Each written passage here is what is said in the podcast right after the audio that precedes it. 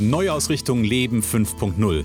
Der Podcast mit inspirierenden Interviews von Menschen, die ihre geheimen Rezepte verraten, wie es auch dir gelingt, dein Leben neu auszurichten und ganz neu durchzustarten. Für ein erfülltes und sinnerfülltes Leben. Herzlich willkommen zu deiner Neuausrichtung Leben 5.0. Ja, hallo und schön, dass du heute wieder dabei bist im aktuellen Interview und über meinen heutigen Interviewpartner freue ich mich aus einem ganz, ganz bestimmten Grund.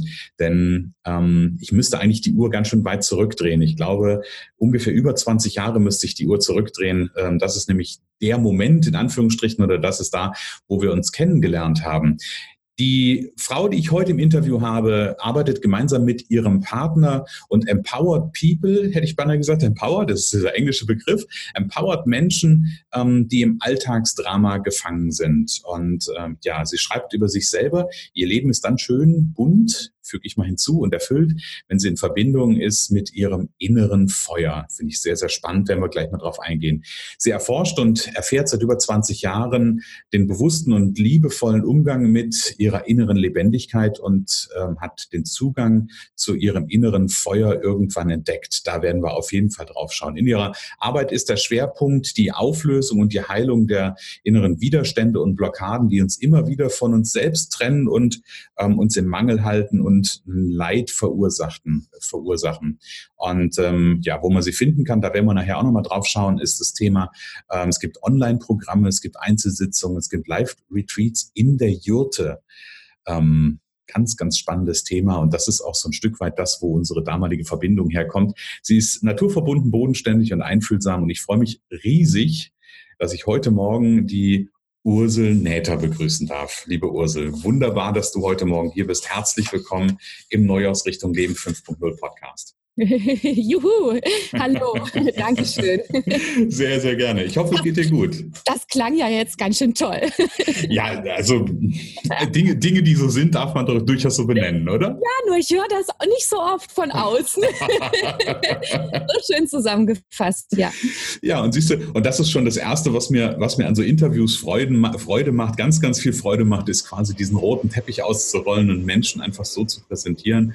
Ähm, zum Teil, wie ich sie wahrnehme und zum Teil sind es natürlich auch Informationen, die, äh, die wir vorher ausgetauscht haben. Ähm, ja, von daher habe ich mein erstes Ziel mit dem Interview schon mal erreicht. Ja.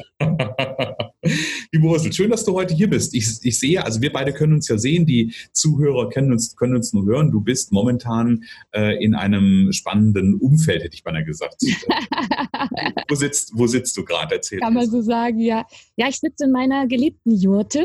Ja unser Outdoor-Seminarraum und auch Freilüftbüro, jetzt mit Heizstrahler. auf dem Hof, auf dem wir leben, wo wir einen Platz errichtet haben, wo auch Menschen live hinkommen können. Mhm. Die Arbeit, die wir tun und den wir natürlich selber liebend gern nutzen, mhm. da sitze ich. Okay, also in einer Jurte. Und das ist sogar eine weiße Jurte, sehe ich. Ja. Ähm, ich kenne aus meinen damaligen Zeiten nur die schwarze Jurte. Ähm, die weiße finde ich aber auch wunderschön. Von daher ja. sehr schön. Ursel, ich würde gerne mit einem ähm, mit einer Frage einfach mal einstarten und wir können sicherlich auch gleich noch mal ein bisschen dahin schauen, wo wir uns eigentlich kennengelernt haben. Ähm, werden wir sicherlich auch noch mal drauf eingehen. Aber ich würde gerne mit einer Frage starten. Das ist so eine Start, Startfrage, die ich eigentlich all meinen Interviewpartnern stelle. Wenn du so ähm, wenn du so in die in die Adlerperspektive gehst und mal so, so so ein Stück weit dich rausnimmst aus deinem Leben ähm, also nicht rausnimmst aus dem Leben, aber so ein bisschen quasi über dir schwebst und mal so auf dein Leben runterschaust. Ähm, wie fühlt sich dein Leben im Moment an? Wie sich mein Leben anfühlt. Frei, mhm. leicht und gleichzeitig voll im Sinne mhm. von erfüllt, mhm. lebendig, mhm. ähm, bunt. Hast du so schön eingefügt, das passt gut. Mhm. Und ähm, so sinn, sinnvoll, sinnerfüllt. ja, sinnerfüllt finde ich eine, finde ich immer wieder eine sehr schöne, also dieses Thema Erfüllung und Glück und Sinnerfüllung, äh, ich glaube, das treibt uns beide ja an. Ähm, ich weiß gar nicht, warum uns das beide eigentlich antreibt. Das ist nochmal eine gute Frage. Warum? Ne? Also äh, mit einer gewissen gemeinsamen Geschichte, von daher sehr, sehr spannend. Ja, wir haben uns kennengelernt, liebe Ursula, und ich finde es total schön zu sehen, dass du so, ähm, so, so Qualitäten in deinem Leben hast. Wir haben uns ja damals kennengelernt mit, wie alt waren wir da eigentlich? Also ich glaube 18, 17, 18 war ich. Ja, ich hätte jetzt gedacht, 16 war ich oder so, gell? Ja, ja, ja, genau, richtig. Und damals war es ja schon für mich, es ist so, so ein Stück meine, meine Geschichte, die mir irgendwann mal so bewusst geworden ist. Damals war ich zumindest für mich ähm, schon einfach an einem Punkt, wo ich wo ich in der Retrospektive ähm, schon eine gute Verbindung ähm, also auf damaligen Status quo natürlich, ja, eine gute Verbindung zu, zu mir hatte, was ich mir ähm, wunderbar abtrainiert habe in meiner Selbstständigkeit und dann irgendwann wieder antrainiert habe, in Anführungsstrichen, oder ja. das zugelassen habe. Ähm, und ich glaube, das ist auch so der Grund, warum mir das Interview mit dir auch heute so viel Freude macht und das ist, wie ich es so schön finde, dass du hier bist. Mhm. Genau, wir haben uns ja kennengelernt damals einfach durch, ein, durch, durch den Freundeskreis in dem Ort, in dem du, äh, in dem du aufgewachsen bist. Und da habe ich dich ja damals auch schon als sehr naturnah und naturverbunden erlebt. Hat sich da, ähm, und das wird mich gerade mal interessieren, hat sich da was, was verändert? Ist das anders geworden? Das ist voll schön, dass du das jetzt sagst. Das ist, glaube ich, ein bisschen ähnlich wie das, was du beschrieben hast, dass du du warst schon mal so verbunden mit dir und hast das ein Stück weit verloren und dann wiederentdeckt. Mhm. Und zu der Zeit, wo wir uns kennenlernten, da war ich noch ganz stark in dieser Verbundenheit. So aus mhm. meiner Kindheit war ich immer gern im Wald. Da fand man mich ja. Oder mhm. hatte meinen Förster Freund, mit dem ich da Pilze gesammelt habe und äh, die dann auf der Straße verkauft habe für 50 Pfennig. damit haben wir irgendwie unsere Zeit verbracht. Und auch in der Jugend äh, mein tollstes Hobby war Kräuter sammeln nach dem Buch von Maria Trehm. Das war mhm. einfach, ich bin durch die Wiesen und das war mir eine größte Freude, wenn jemand was hatte und ich konnte ihn verarzten. Na? Dann hatte ich meine Salben mhm. rausgeholt und meine Schwedenkräuter und alles Mögliche und ähm, da habe ich einfach total drin, bin ich aufgegangen. Und natürlich mit meinem Pferd mhm. ähm, war ich ganz viel draußen und ich denke auch stark geprägt haben mich in der Jugendzeit die Pfadfinder, daher auch die Jurte, das ist sozusagen ein Überbleibsel aus dieser Zeit. Mhm. Ähm, dieses draußen ähm, auf der Erde wirklich leben, schlafen, sein, unterwegs mhm. sein. Und ähm, in dieser Zeit, wo wir uns kennenlernten, das Lagerfeuer gehörte ja auch immer dazu, singen am Feuer und überhaupt so draußen sein. Ich, ich denke auch immer noch an die Kuschelrunden. Das war ja das, ja. das, das Großartigste überhaupt. Das müssen wir vielleicht erklären. ja, das gehörte einfach dazu. Man saß am Feuer, man lehnte aneinander oder der Kopf lag dann im Schoß des anderen, man wurde gekrault und das war einfach so ein, ja, die Gemeinschaft war auch mhm. ganz wichtig. Ja, mhm. wir haben einfach da wir waren so, wie wir waren und haben diese Gemeinschaft und das Leben genossen. Irgendwie war ne, ja, das ja. zusammenfassen. Und ich habe das dann, ich bin dann ein Stück echt aus meinem Paradies gefallen. Mhm. Mir ist dann mein, das Leben passiert. Mhm. Ähm, ich bin ja sehr früh Mutter geworden, mit 18 schwanger. Mhm. Und ähm, war dann schlagartig konfrontiert mit einem wundervollen Wesen voller Bedürfnisse. Mhm. Mhm. Von früh bis spät. Und das hat ganz arg all meine verdrängten Bedürfnisse ans Licht geholt, wie das, glaube ich, nur Kinder können. Mhm. Oder Liebespartner. Mhm. ähm, und ich dachte immer, ja, ich hatte eine glückliche Kindheit und eine tolle Jugend, weil alle Leute haben mich auch so wahrgenommen, so wie du vielleicht auch, ne? Die ist lebendig, die ist irgendwie cool drauf oder ne, die, die genießt ihr Leben. Das war auch so. Und gleichzeitig gab es Bereiche, die habe ich überhaupt nicht angeguckt zu der Zeit. Mhm. Und die sind dann natürlich aufgebrochen. Mhm. Die und haben sich dann gezeigt, als quasi das so polarisiert wurde. Die, die wurden permanent getriggert. Mhm und ließen sich einfach nicht mehr leugnen. Und das kam mit einer, ja, ich würde schon sagen, brachialen Gewalt ans Licht. Mhm. Ähm, und gleichzeitig war ich in einer Haltung, wo ich überhaupt nicht in der Lage war, die Verantwortung dafür richtig zu übernehmen. Mhm. Ich habe dieses Kind bekommen zum Zeitpunkt, wo ich mich selber noch nicht wirklich erwachsen gefühlt habe. Ja. Und das ist so das Paradoxe vielleicht, weil ich in meiner Jugend immer schon viel Verantwortung getragen habe mit den Pfadfindern. Ich habe Gruppen geleitet oder auch mein Pferd da alleine versorgt. Ne? Mhm.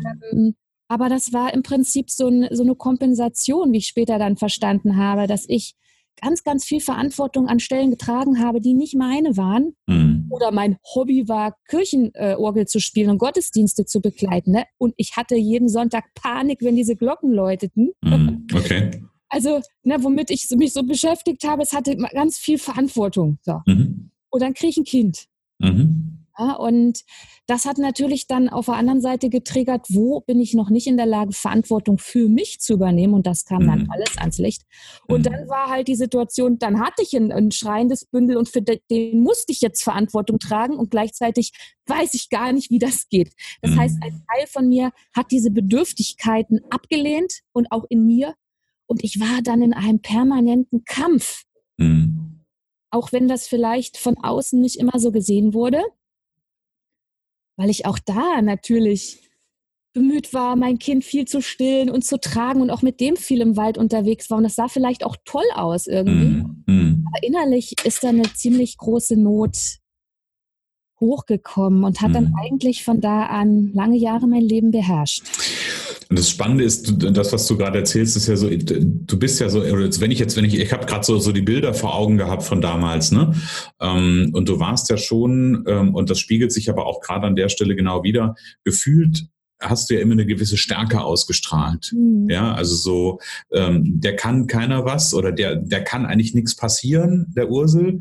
Ähm, das war so, ja, das war im, im, im Grunde genommen das Bild, was sich draußen gezeigt hat, aber im Innen war es ja scheinbar ein ganz anderes. Ja, Mhm. mhm. Ja, genau. Und diese ja, verletzliche, unsichere Seite, die war dann voll da.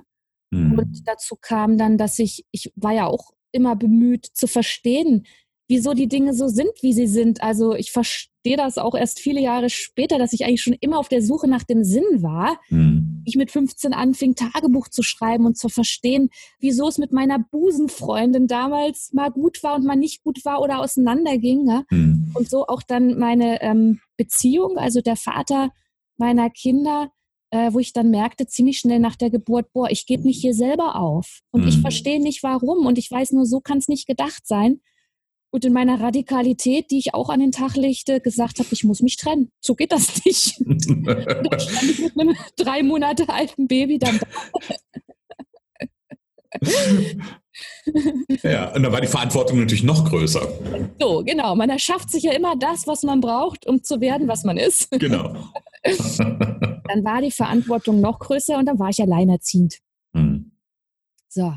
Und dann ging es so richtig los. Mhm. sagen, hatte ich mir so alle Triggerpunkte schön gebaut, dass ich dem absolut nicht mehr ausweichen konnte. Mhm.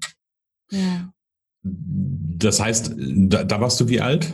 Also da nehme ich 19 dann. Wie ging es wie ging's dann weiter in deiner Geschichte? Na, ich hatte mit Ach und Krach dann mein Abitur geschafft. Meine Mama brachte mit dem Stillmobil immer meinen Sohn in die Schule. Ich saß dann da mit Abpump und so, ne, äh, dass das irgendwie funktioniert. Und dann bin ich erstmal zu meinen Eltern vorübergehend gezogen, mhm. mich da ein bisschen stabilisiert und dann war auch klar, ich brauche eine eigene Bude. Mhm. Und dann äh, habe ich meine erste eigene Wohnung im kleinen Dorf gehabt und das war einerseits toll, aber andererseits auch grauenhaft, weil ich war dann wirklich ziemlich allein mhm. mit den okay.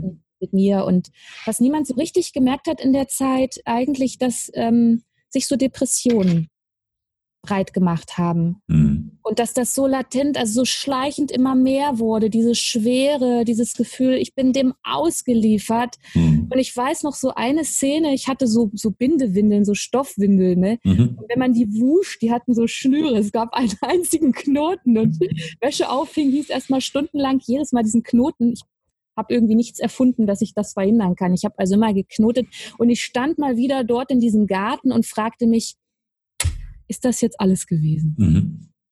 Weil man kriegt natürlich gesagt, ja, wenn man auf der Suche ist nach dem Sinn des Lebens, Mutter sein, Eltern sein, ist das mhm. Tollste überhaupt.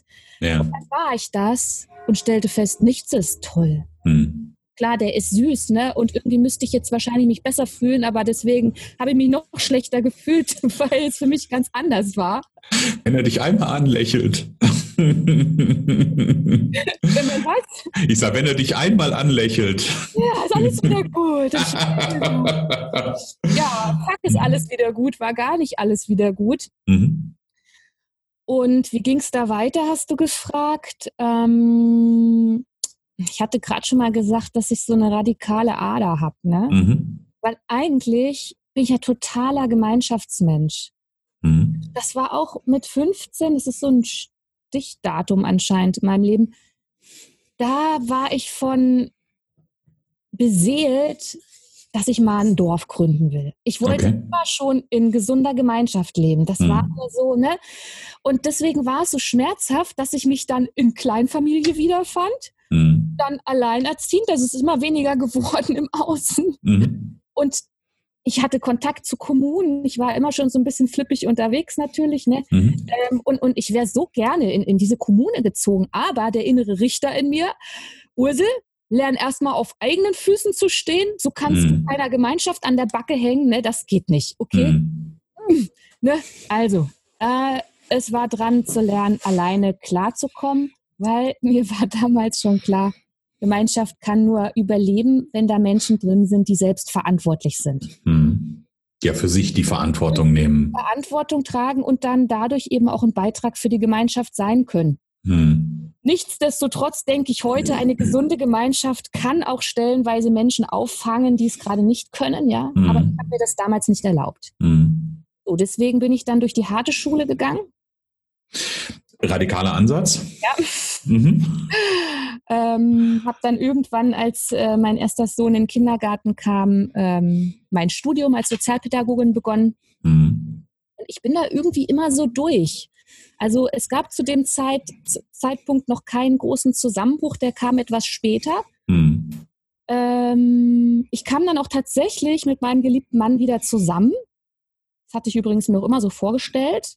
Ja. Wir brauchen drei Jahre Lehrzeit, habe ich gesagt. Okay. Mhm. Nach drei Jahren waren wir wieder zusammen und wir kriegten Kind zwei und Kind drei und ich war im mhm. Studium und er machte sich selbstständig und ich stellte fest, scheiße, die Belastung wird immer größer. Klar, jetzt ist diese äh, Sinnsuche nach erfüllter äh, Beziehung ein Stück weit da und gleichzeitig doch nicht, weil ich bin nicht glücklich. Mhm. Weil der ist am Arbeiten, ich bin zu Hause überlastet, ich will ein Studium, das kriege ich irgendwie auch nicht hin und die Spiegel haben sich ja verschärft. Mit mhm. Jedes Kind mhm. kennst du ja wahrscheinlich, spiegelt dir irgendwie einen anderen Bereich in dir. Äh, und da war es dann nicht nur die Bedürftigkeit, dann war es die unterdrückte ähm, Aggression oder die Angst, ja, die kamen einfach noch mit auf den Plan. Mhm.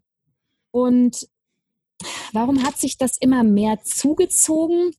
Ich glaube, ich war zu der Zeit in, in Unterstützung von Leuten. Also ich habe immer dann auch so Selbsterfahrung gesucht und ja. versucht, mich unterstützen zu lassen. Ich war ja auch nicht doof, ne? Mhm. Aber äh, was da passiert ist, die haben einen sehr stark unterstützt, mit Gefühlen in Kontakt zu kommen und darin mhm. wirklich Expertin geworden, tief zu fühlen und mhm. Kontakt zu meinen Gefühlen zu haben. Aber es ist für mich an dieser Stelle nicht das Entscheidende passiert, nämlich nicht die Heilung. Mhm. diese Identifikation mit den Gefühlen und wie ich jetzt weiß, mit diesen inneren Anteilen, die mhm. da auch im Plan waren, die wurde verstärkt und da wurde immer mehr aufgerissen, aufgerissen, wenn ich heimkam, ging immer mehr der Boden unter meinen Füßen weg. Mhm. Aber nicht quasi, in Anführungszeichen, ja aufgerissen, aber nichts dafür getan, damit das äh, heilen kann. Mhm. Ja. Und das hat mich letztendlich auch mehr destabilisiert. Mhm. So, das war dann die eine Schiene. Und gleichzeitig, ganz kurz bevor du von der anderen Schiene erzählst, und gleichzeitig bist, bist, du ja, wenn ich, wenn ich mir das anhöre, also da ist ja ganz, ganz viel Spirale, die sich immer weiter runter bewegt hat. Und ja. trotzdem hast du es ja geschafft. Und das ist ja auch eine wahnsinnige Kompetenz. Du hast es ja trotzdem geschafft, dich selber an der Stelle über die Zeit zumindest so stabil zu halten über eine lange Zeit, mhm. ähm, dass du nicht quasi zerbrochen bist. Ja, das stimmt. Und auch das, denke ich, war ein Spiegel von einem gut trainierten Muster hm. meiner Kindheit lange, lange durchzuhalten. Und ich hm. habe so Wahnsinnskompetenzen entwickelt, wie du hm. sagst, ja, mhm. um das irgendwie zu schaffen. Richtig gute Überlebenskünstlerin. Hm. Aber alles, was wir kompensieren, kommt irgendwann doch ans Licht. Also die hm. Wahrheit. Und so hat sich diese Schlinge dann doch immer enger zugezogen. Irgendwann musste ich äh, mir eingestehen, ich gehe nur noch in die Uni, um mir einen leeren Raum zu suchen, um zu schlafen. Okay. Ich habe eigentlich nichts mehr auf die Reihe gekriegt und habe dann kapituliert gesagt, also ihr lieben Leute, ich schaff's nicht. Ich höre mhm. jetzt mit dem Studium auf. Ich habe pausiert. Mhm. War dann zu Hause bei den Kindern war dann noch mehr in der Soße drin, sage ich mal. Ne? Mhm. Und ähm, wir zogen dann um in ein größeres Haus. Und wie kam das dann eigentlich dazu? Ja, es hat sich einfach gesteigert, hat natürlich auch die Beziehung belastet. Mhm. Das war dann auch nicht mehr die Kraftquelle, die ausgegeben mhm. hat. Ne? Ähm, dass ich irgendwann gemerkt habe, ich sitze im Auto und denke drüber nach, wie wäre das eigentlich jetzt vor den nächsten Baum zu fahren. Krass. Und da saßen die Kinder mit im Auto. Mhm. Und das war der Moment, der mich wachgerüttelt hat. Ich dachte, mhm. jetzt, ne, das kann es nicht sein. Und zum Glück war ich damals in, äh, ja, in Kontakt mit, mit Freundinnen, die mich mitgekriegt haben. Und weiß ich noch wie heute, wo die eine dann zu mir sagte, also entweder du gehst jetzt in die Klinik oder ich weise dich ein. Okay. Mhm. Die hat dann sozusagen mir den Anstoß gegeben und dann bin ich tatsächlich in so eine psychosomatische Klinik gegangen. Mhm und war dann erstmal auch von nun auf gleich weg. Und da hat es das zu Hause dann letztendlich verstanden, mhm. dass es so einfach nicht mehr geht. Also auch, dass ich diese Rolle von ich schaffe das schon irgendwie einfach aufgegeben habe und in das andere Extrem von es geht gar nichts mehr. Ja. Wie dieses Pendel dann ausschlagen muss, dass es irgendwann die Mitte wieder finden kann, bin ich ins Totale geht gar nichts mehr reingegangen und das war, glaube ich, die Rettung. Mhm.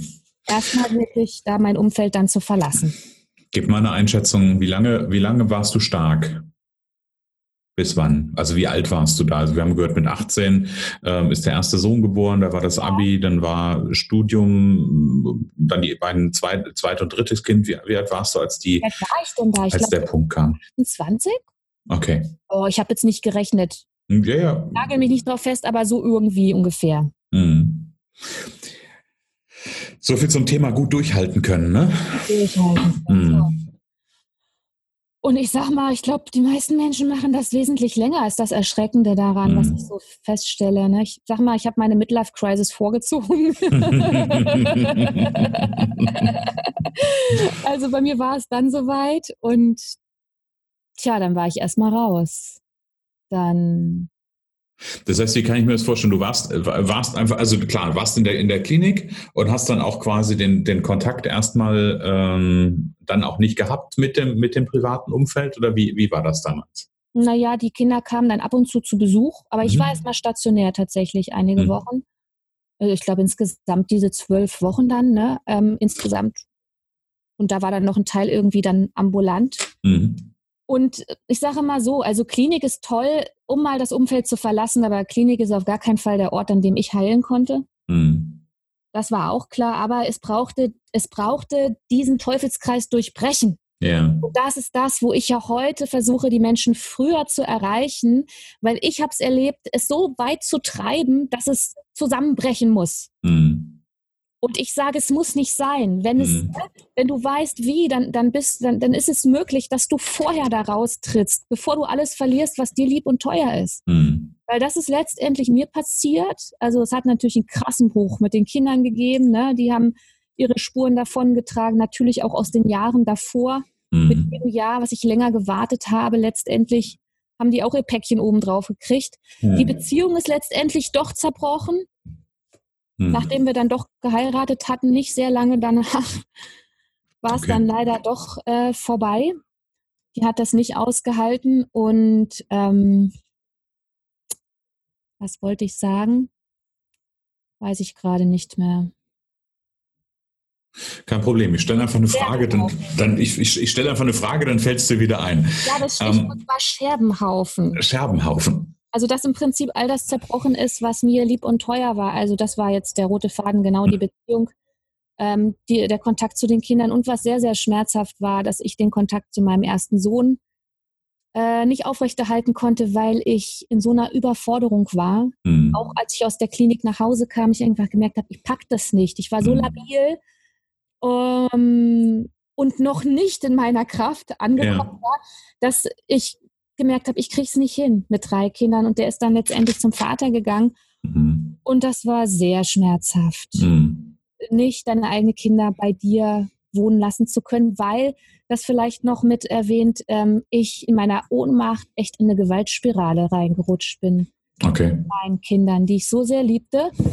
Und das war ein weiterer Punkt, der mich dann angetrieben hat, mich um Heilung zu kümmern, auch nach der Klinik, weil diese mhm. Gewaltspirale war dadurch nicht vorbei. Mhm. Die brach dann erst nochmal so richtig auf. Also letztendlich aus meiner Ohnmacht und Hilflosigkeit heraus zu schreien oder auch um mich zu schlagen, mit einer unglaublichen Härte, diesen Widerstand, die die dann so gespiegelt haben, zu versuchen zu unterdrücken. Ja? Mhm. Und das geht natürlich, die Bombe platzt dann irgendwann. Ja, krass. Ja. Ja, das ist, also ich, ich, die Frage, die ich gerade zwischendurch stellen wollte, ist, also das ist ja im, im Grunde genommen ja so ein, so ein Zeitfenster von zehn Jahren, ähm, hatten wir ja gerade, ist zumindest ab der, ab der Geburt des jüngsten Kindes oder des ältesten, ja. nicht des jüngsten, ähm, äh, haben wir ja gesagt, so ungefähr zehn Jahre. Keine Sorge, nagel dich nicht später darauf fest, alles gut. Mhm. Ähm, Gab es für dich auch zwischendrin Momente, wo dir bewusst wurde, hier läuft irgendwas nicht gut? Ja, klar. Okay. Permanent. Also ich habe ja ständig gefragt, kann, das kann doch nicht alles gewesen sein. Ja. Ich gab, es gab schöne Momente, ich bin auch auf Camps gefahren, ich habe Freunde getroffen und so. Es war nicht dauerhaft tief. Ne? Mhm. Darum ist es auch so lange vielleicht nicht wirklich deutlich geworden, aber ich habe, also es gab so einen Spruch von damals, ein Tag, an dem ich geweint habe, ist ein guter Tag, weil, also ich habe eigentlich täglich geheult, mehrfach, weil das war meine Strategie, um dafür zu sorgen, dass ein bisschen Druck hm. sich vom, lösen kann. Druck vom Kessel kommt. Druck hm. vom Kessel kommt. Hm. Aber es hat sich halt nicht wirklich gelöst, hm. dauerhaft, ne, dieses hm. Haltungsthema. So, aber das war an der Tagesordnung. Also ich war am Leiden wie eine Sau. Und ich hm. war die Drama Queen schlechthin. Darum Alltagsdrama, damit kenne ich mich bestens aus. also wie man das so richtig schön auf die Spitze treibt, dass alles nur noch eskaliert, ja? Ja, ja. Und ich leide wie, wie, wie die Sau, ja. Äh, ich kann, ich kann mir das also nicht, nicht, weil ich mir das bei dir vorstellen kann, aber also so, so hätte ich das aus unserer, aus unserer damaligen Zeit nie, ähm, auch so, so rückblickend nie, nie gedacht. Ja. Ähm, aber ich kann es trotzdem, ich kann es nachvollziehen, ne, bei der Geschichte, die du einfach erzählt hast gerade.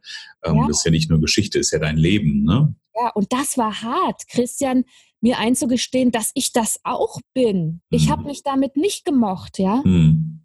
Und ich war wirklich, ich habe mich geschämt. Ja. Für diese Gewalt, für diese Hilflosigkeit. Ich habe ja gewusst, es ist verkehrt, aber ich kam da nicht raus. Hm. Ja, und das ist mir irgendwann, als ich dann in Kassel wohnte, bewusst geworden und da begegnete mir dann im Rahmen meiner Ausbildung, ich hatte das Studium dann wieder aufgenommen, also ne, mhm. ne, Trennung. Ja, vielleicht mache ich die Geschichte noch kurz rund. Ich kam aus yeah. der Klinik, ähm, die Beziehung zerbrach. In der Folge davon hatte ich einen schweren Unfall, wo ich mir mein eines ähm, Knöchelgelenk zertrümmerte und das andere Bein hatte da einen Bänderriss. Also ich konnte wirklich auf keinem Fuß mehr selber stehen mhm. und wo klar wurde, ich brauche jetzt einen Ort, um zu heilen. Mhm. Und ich habe mir dann selber ein Setting gebaut. Ich bin in ein Kloster gegangen, bei Würzburg in der Nähe. Mhm. Also wo ich so am Rande wohnen konnte, nicht so bei den Schwestern da mit drinne. Ähm, und wo ich da, das war für mich die Wende. Weil ich habe da den, die Anbindung an meine, ja, an meinen göttlichen Kern, an mein inneres Feuer mhm. wieder gefunden. Und das war letztendlich das, was ja, die Heilung vorangetrieben hat. Da hatte ich die mhm. Spur in die Richtung, wie es geht. Okay. Und das ist ja jetzt, hört sich ja jetzt so in Anführung, also nein, deine Geschichte hört sich nicht leicht an, aber du hast gerade gesagt, okay, ich habe mir dann ein Setting gebaut und das ein Unfall ist ja dann auch ein Stück weit ein Signal, auf keinem Bein mehr stehen zu können. Ja, also kann man ja auch unter verschiedenen äh, Perspektiven beleuchten. Aber dann hört sich ja so leicht an, so dieses, ähm, ich, ich habe mir dann ein Setting gebaut, bin ins Kloster gegangen und da konnte dann Heilung passieren. Was hast du ganz konkret dafür getan, dass Heilung ah. passieren konnte? Also leicht war es erstmal nicht, weil dem mhm. voraus ging ja noch der Krankenhausaufenthalt, wo die Kinder wieder fremd betreut werden mussten und ich organisieren musste, dass mit mhm. Haushaltshilfe und Familienangehörigen irgendwie das ja weiterläuft. Ne? Und ähm, was habe ich ganz konkret getan, dass Heilung passiert? Das habe ich damals noch nicht richtig verstanden. Ich hatte da kein Konzept. Ich hatte mhm. nur die Spur. Mhm. Und das ist ja im Prinzip in den Jahren dann danach entstanden. Und das ähm, hängt jetzt zusammen mit dem, was ich gerade sagen wollte, wo mir die mhm. gewaltfreie Kommunikation begegnet ist. Also ich hatte dieses Puzzlesteinchen aus dem Kloster, ey, es gibt sowas wie, ein, wie einen inneren Kern, der ist heil. Mhm. Und das dann wir also anbinden, ey, wie geil ist das denn, ja? Ich habe mhm. gedacht, alles Scherbenhaufen, alles Scheiße, hast du verloren, ne? Mhm. Aber so ist es ja nicht.